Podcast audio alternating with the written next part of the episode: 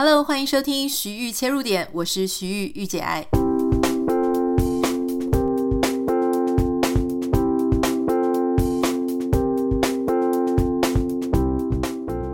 好，今天欢迎收听我们的节目。今天的节目要讨论一个我觉得最近社群上很有趣的现象。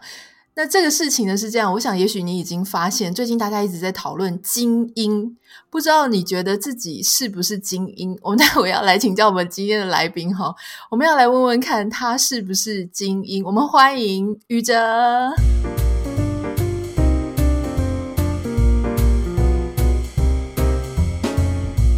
Hello，听众朋友，大家好，徐宇好，很高兴这一次又有机会来上徐豫的节目，来跟大家聊聊精英这个话题。哎，宇哲你自己，因为宇哲是哇塞心理学的主持人、制作人、创办人等等的哈。宇哲，你觉得你自己是精英吗？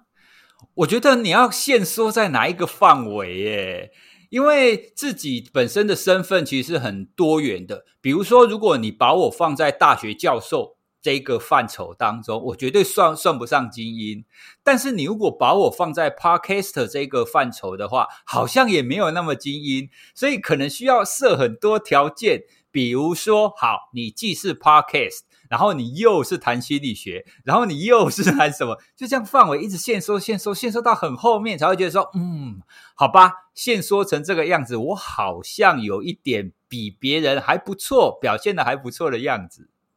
哦，你讲的这个蛮有趣的，就是你必须要靠各种不同的特质表现，一直叠、一直叠，叠上去，让人家感觉说，哎，我好像自己还蛮不错的。因为我觉得放在一个比较大的群体当中，你会觉得自己的表现或是自己整体的条件其实没有那么好。因为比像比如说社会大众通常听到说哦，好，你是大学教授，大家直觉可能会觉得说大学教授就是个精英嘛。可是我自己本来是大学教授的状态，我比较的对象就是其他的大学教授。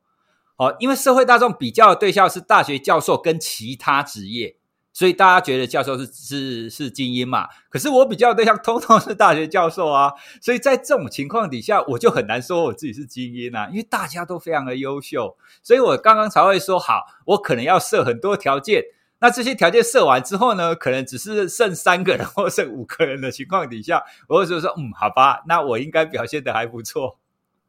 今天我想，如果大家呢，呃，在收听我们的节目，然后想说为什么一直在谈精英哦？事实上是这样子，我们有一个友台。如果你有在听 Podcast 的话，你应该知道百灵果。百灵果的这个节目的女主持人凯莉哦，她是一个非常灵活、英文非常好，在国外求学的一个。他也是脱口秀演员，也是一个口译家，还是翻译人员等等的，所以算是一个蛮优秀的年轻人啦。那他呃，最近就是有这个事情呢，被延上，就是大家讨论的很热烈哈，主要就是。稍微讲快一点，就是说，有网友说，他们有时候讲话的时候，不自觉的会流露出精英的口吻，好，那种调调让人家非常不喜欢。那凯莉呢，她就有出来讲说，哦，就在定义上来说，他们确实是精英。她甚至也在她自己私人的脸书，可是设公开哦，所以我也有看到，她就是提到说，嗯，不用怀疑，因为我就是我就是精英哈，所以。当他这个在私人脸书上的所的所做的发言被截图之后，哇，所有的网友是群起围攻。换句话说，这个东西我们今天并不是要讨论说我支持凯莉或我不支持凯莉，因为这个事情呢，也不是我们这两个节目，我们节目或是宇哲节目，这个都不是我们两个节目的重点。我们并不是喜欢选边站的人。可是这个背后有一件很有趣的事情，我觉得我一个人去谈，可能没有办法谈得这么深入，所以我特别请教了一个心理学的 专家哦，我请宇哲一起来跟我们谈，为什么你自称美女？或早餐店的老板自叫你帅哥，这个都不会引起旁人的公干。可是当你自称是精英的时候，旁人觉得什么？你哪有很精英？哈，他拼了命的想要证明你根本没有那么精英，或者好像会抵触到他们。这个原因到底是什么？我自己觉得有很多层面可以聊的。那当然，第一个层面啊，其实我们社会上对于精英这个词，大概会有一种有一点类似共识。比方说，我们如果说某某医师他是一个精英，大家大概不会有什么意见，或是某某律师他是一个精英，大家可能都不会有什么意见。可是呢，如果我们今天说，诶，某某演员他是精英，或者是某某演员，或者是某某什么呃早餐店的老板，他说他是精英，我们可能就会觉得说，嗯，你的这个职业算是精英吗？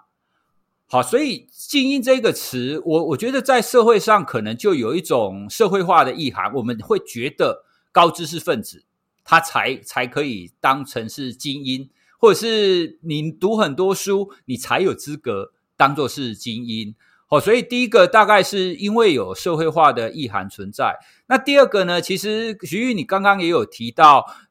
到底百灵果他们算不算是精英呢？如果我们把精英把它定义为说，好，你在特定领域上表现得很好、很突出、很优秀，好，那这应该就算是个精英吧。哦，所以就我的眼光来看，对啊，那个百灵果他们是精英没有错啊。可是呢，这就牵涉到一个议题哦，我们所定义的特定的群体。这个群体到底是怎么定义的？比方像我刚刚讲的那个例子，社会大众看我可能会觉得说：“哦，你曾经是大学教授，所以你是精英。”所以这个群体是整个社会大众。我我大家是把我跟整个社会大众拿来比较。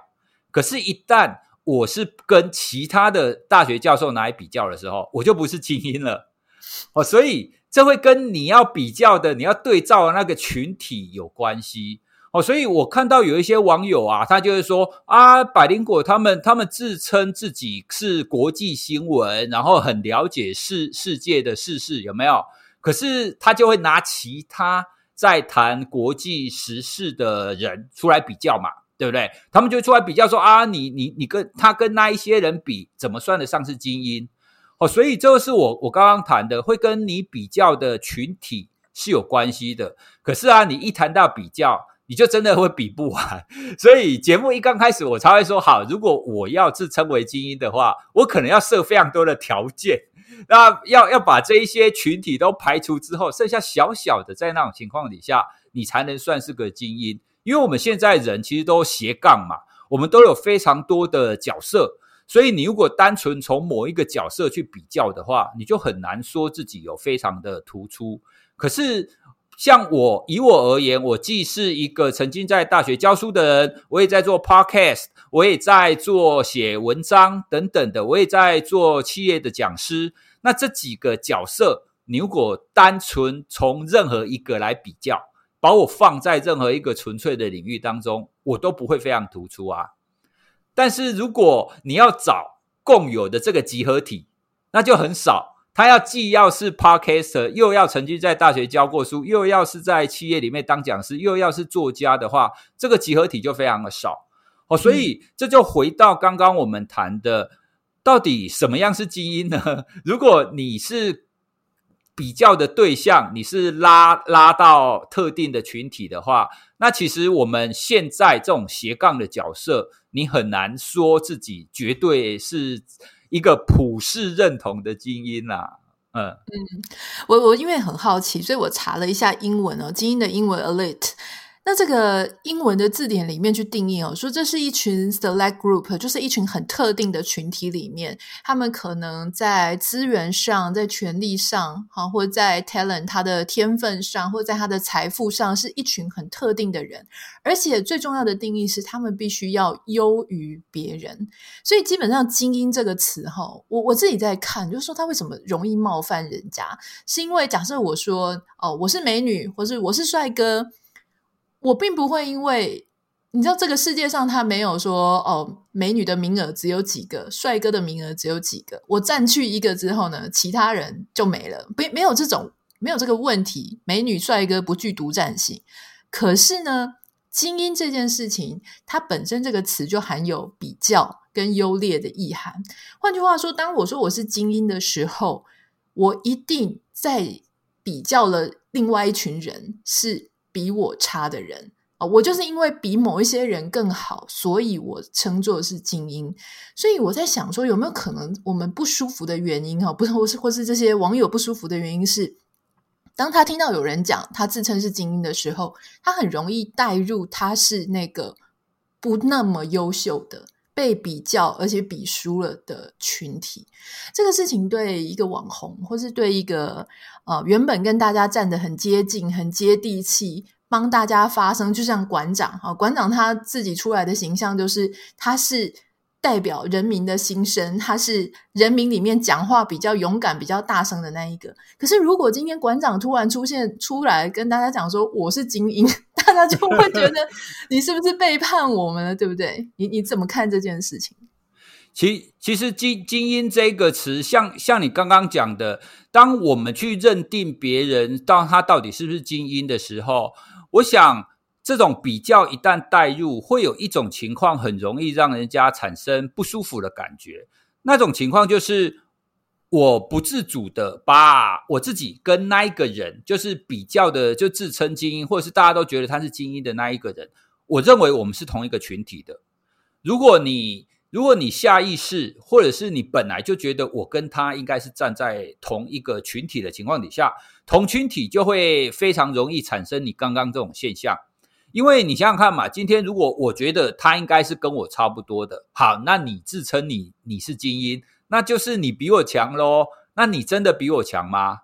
就开始会有这样子的比较心理出现。心理学在这种比人的比较的这种天性上，他其实做过非常多的研究。人在大概十秒钟以内，他就可以很清楚的去感受到这一个人在社会阶级上。跟我是不是一样的？呃，所以比较是我们人天性，而且是下意识、不自主的一种，你你可以说是能力啦。因为我们是透过这样子的能力来去发展出我们在这个群体当中应该要怎么因应。好，因为理论上，如果我们发现，哎，比我优秀的人，我就应该要跟他学习嘛，对不对？好，所以比较它本来就是一个天性。好啦，那。之所以会觉得这个人很我我对这个人自称精英，或者是大家都觉得他是精英，我会不舒服。第一个就是我们刚刚讲的，我我觉得我们应该是同一个群体的。我之前看过一本书啊，它当中的一句话，我我觉得蛮有道理的。他讲的是乞丐不会羡慕富翁，他会羡慕过得比他好的乞丐。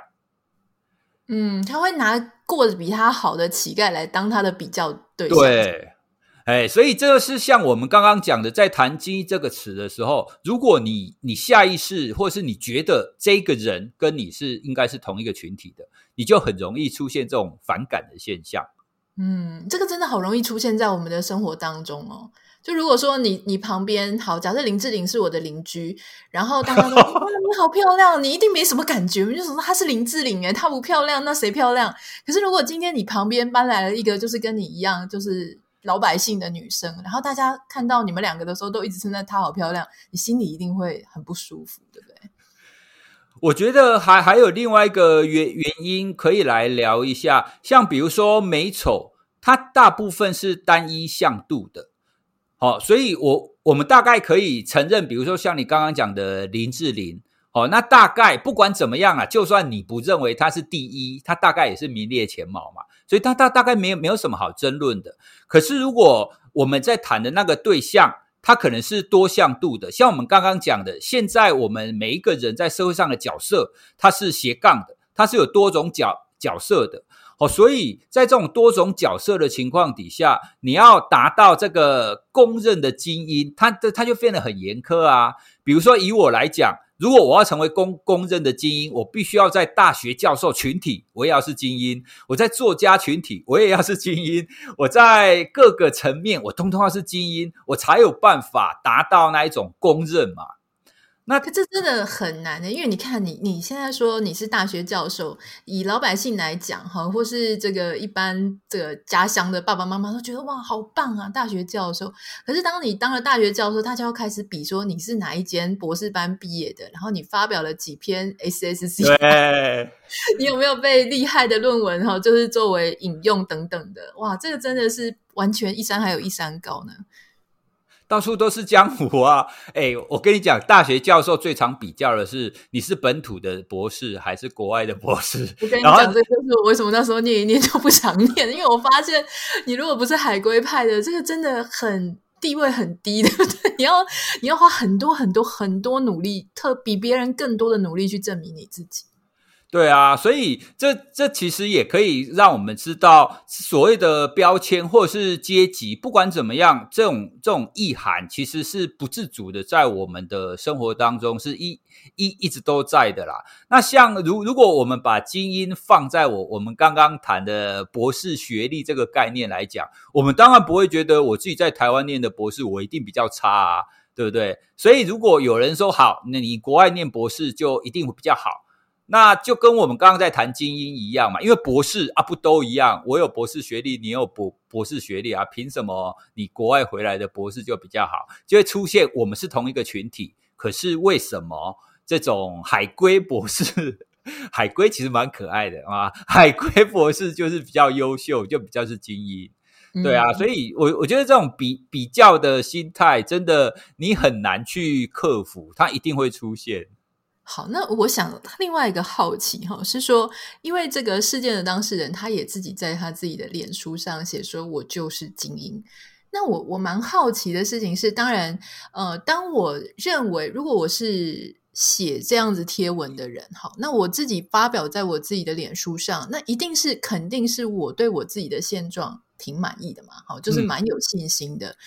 那是什么样的原因会让我们对自自己感觉到？我是精英还是我是鲁蛇？你觉得这当中最大的差别？我能够想到的事情是我所处的群体里面，我有没有感觉，或者我自己本身对人生的 criteria，就是我认为人生应该达标哪一些？比方说，呃，月收入一百万以上啦，或者说硕士以上啊，就是说，你觉得他自己感觉好，跟自己感觉差，自己感觉是 winner 还是是 loser？你觉得最大的差别在哪里？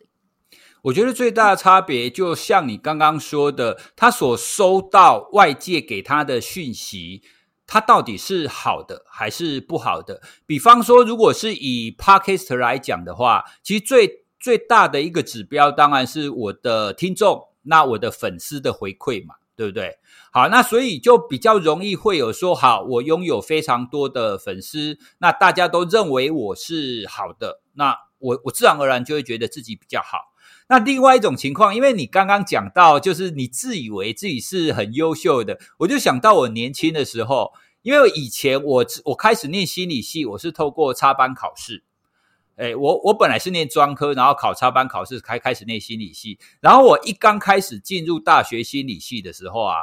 有大概一个学期的时间，我觉得我自己是非常优秀的，就像你刚刚讲的。诶，奇怪，我明明是在一个大家都读心理系的班级哦，可是我非常的认为自己比其他人优秀。为什么？因为我在那一次的插班考试的入学考试，心理学这个科目我考九十六分，对，因为满分一百分嘛，然后它其实是五十题选择题，所以换句话说，五十题选择题我只错了两题，所以我觉得我好棒哦。在一个大学心理系的考试当中，我只错了两题耶，我九十六分，我超棒的。对，所以这个是我刚刚跟你说的，当我们有一个非常具体的一个指标，告诉我说我在这个向度上的表现如何的时候，我自己就会出现一个一个对我自己的评价。好，所以我就会觉得说啊，心理学我都懂了，我干嘛跟你们念普通心理学？对，所以我我现在回想起来，当初我真的超蠢的。我觉得我当初为什么会有这种想法？但是我我就真的会这个样子。欸，可是你知道，有时候这种自信啊，会让你。表现得更好，对不对？因为其实我我觉得有时候哈，你在一个非常强的群体里面，然后你是比较弱的，或者你自己觉得比较强的，其实它真的会影响到你后面的发展。你这样想，让我想起我那个时候刚考进政大的硕士班研究所的时候，那时候我我发现呢，全班二十个人，然后我们班呢，大部分大概八成以上都是名校。继续念的，就是台大、政大，不管他是土木系啊，什么其他系，然后他就是呃换换一个学科跑去念政大的传播所。但是我那个时候是台艺大广电系，你知道台艺大广电系基本上啊，对不起，没有什么在念书，我基本上没有买到什么书哈。这四年来，所以我那个时候算是应该是台艺大广电系第一个考上政大硕班的。我进去之后，发现我的英文能力真的很差，就是跟全班其他十九个比起来，好差。然后，所以我我觉得，如果说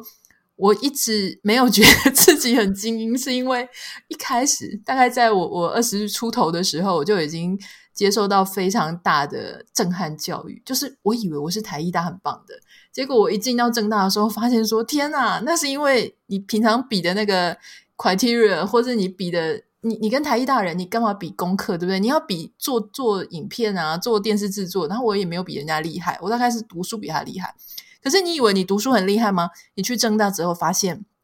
人外有人，所以我我常常在想说，也许我们要学习谦卑，可能跟我们尽量要再去拓展我们所接触的人，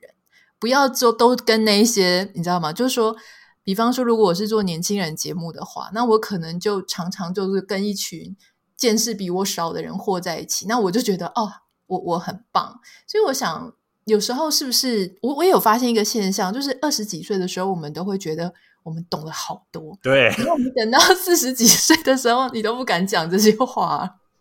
对，真的，因为我最最近真的回想起来，我年轻的时候真的做过很多很蠢的行为，所以我我们不是常常会讲一句话吗？年少轻狂，我真的觉得是真的。因为年轻的时候很容易觉得你自己什么都懂了，像我刚刚讲的那种情况啊，还有我回回想起来有很多的情况，我都会觉得说，嗯，我应该是最棒的。可是等到你过了五年，过了十年，你才会知道说，你那时候根本算不算不上一根毛啊！我觉得那个差异真的非常大，所以的确有一个层次会跟你的你所接触到的人。好，所谓的见识啊，因为当你遇到的人更多元的时候，你就会知道说，好，你原来以为的那一个能力，其实并没有你想象中的那么好。因为我们比较的对象都是周围的人嘛。那等到像我像像像这个年纪，徐玉仙现在这样子的见识，我们一定看过更多哦。他可能不只是。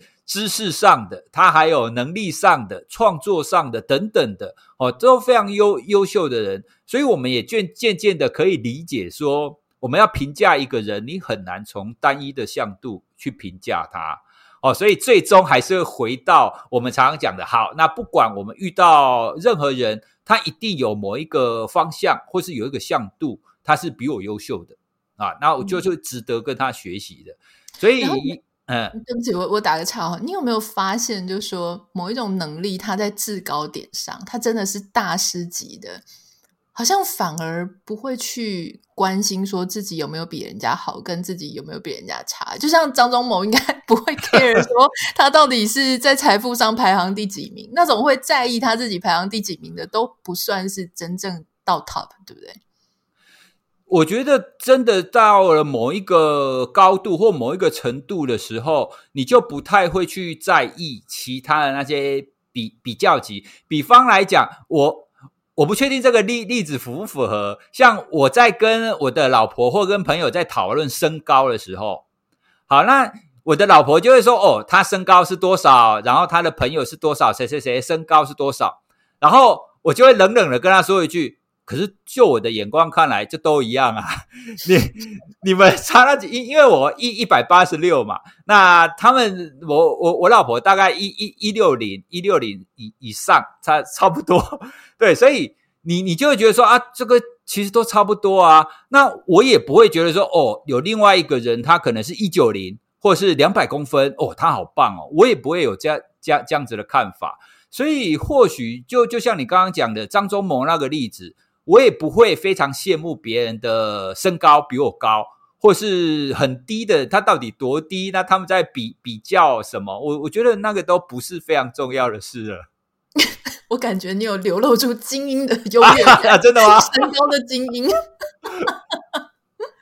好了，那我们在节目最后呢，呃，我们要给大家一个建设性的哈。如果说我自称说我是精英，会有点让人家不舒服的话，有没有什么比较中性的词？我我想到说，嗯，如果我说我是中产阶级，或者我是知识分子，还是说我算是这个呃，我要怎么讲？我我有没有什么讲话的方式是比较不会那么讨人厌的这样？要怎么往自己身上贴标签？其实我觉得这真的很难呢。像我离开学校以后啊，我如果要出去自我介绍，人家问我的职业的时候，这就是非常困难的一件事情。我要怎么让人家知道我现在的工作是什么？所以我后来其实都跟人家介绍我是临时工，就是我并。就是我并没有，就是受雇于某一个企业或是某一个公司，嗯、然后有什么专案，有什么机会，我就会去工作。对，所以如果你说不要用精英知识分子吗？也许我会比较倾向使用知识分子，哎，因因为我的背景本来就是念念书的嘛。可是你如果说好啦，那要什么程度才可以叫知识分子？硕士以上吗？还是博士以上？对，所以。我我我我觉得贴标签这这件事情，或者是你要帮你自己做一个定位的事情，对于非常态性的工作者，像我们这个样子非常态性的工作者，他一直都会是一个难题。我现在都会讲我是家庭主妇。我跟你讲，我我后来发现哦，社群媒体有一件事情很有意思，然后我我基本上呢。你说他们的节目我有没有听过？有，一开始有听过，然后觉得啊很欢乐，但是后来因为我觉得年龄层不一样，你在剖析事情的角度也会角度深度都会不一样，所以我后来本来就没有再听哈。但我现在练就一个能力。不过我觉得我开个人品牌课程也是有道理。我大概稍微从他们在产制出来的内容，而且我最喜欢观察那种有大红、有很受欢迎过一阵子，在他很受欢迎之后，他怎么讲话，他怎么样定位他自己，这个真的会很是一个很重大的指标，就是他后面 会不会出状况哈。所以我，我我想在节目的最后呢，我还是想要跟大家分享一个我我自己很喜欢的一句话，叫做。满招损，谦受益。其实我觉得我们在不管是做人处事啦，哈，就是还是稍微谦虚一点，讲的保留一点，应该会路会走得更长久。你怎么看？我我觉得这个的确是跟我们华人文化有关系啊，因为我们华人文化都是崇尚要爱爱内涵光，因为你很棒没有错，但是你不要一直凸显你很棒。哦，其实从小到大，我觉得就算现在的教育已经有一点改变了，可是这样子的文化意涵一直是在我们社会当中的。诶，所以也的确，如果你渐渐的变成是公认的精英好了，但是精英这件事情可能更更适合由其他人说出口，而我们比较常做的是，哦，对，我可能某方面表现的不错，可是我还有其他方面我要更加精进的部分。嗯，好，那我们今天谢谢我们的精英，不要这样，不要这样，谢谢我们的宇哲，好，谢谢徐玉，拜拜，拜拜。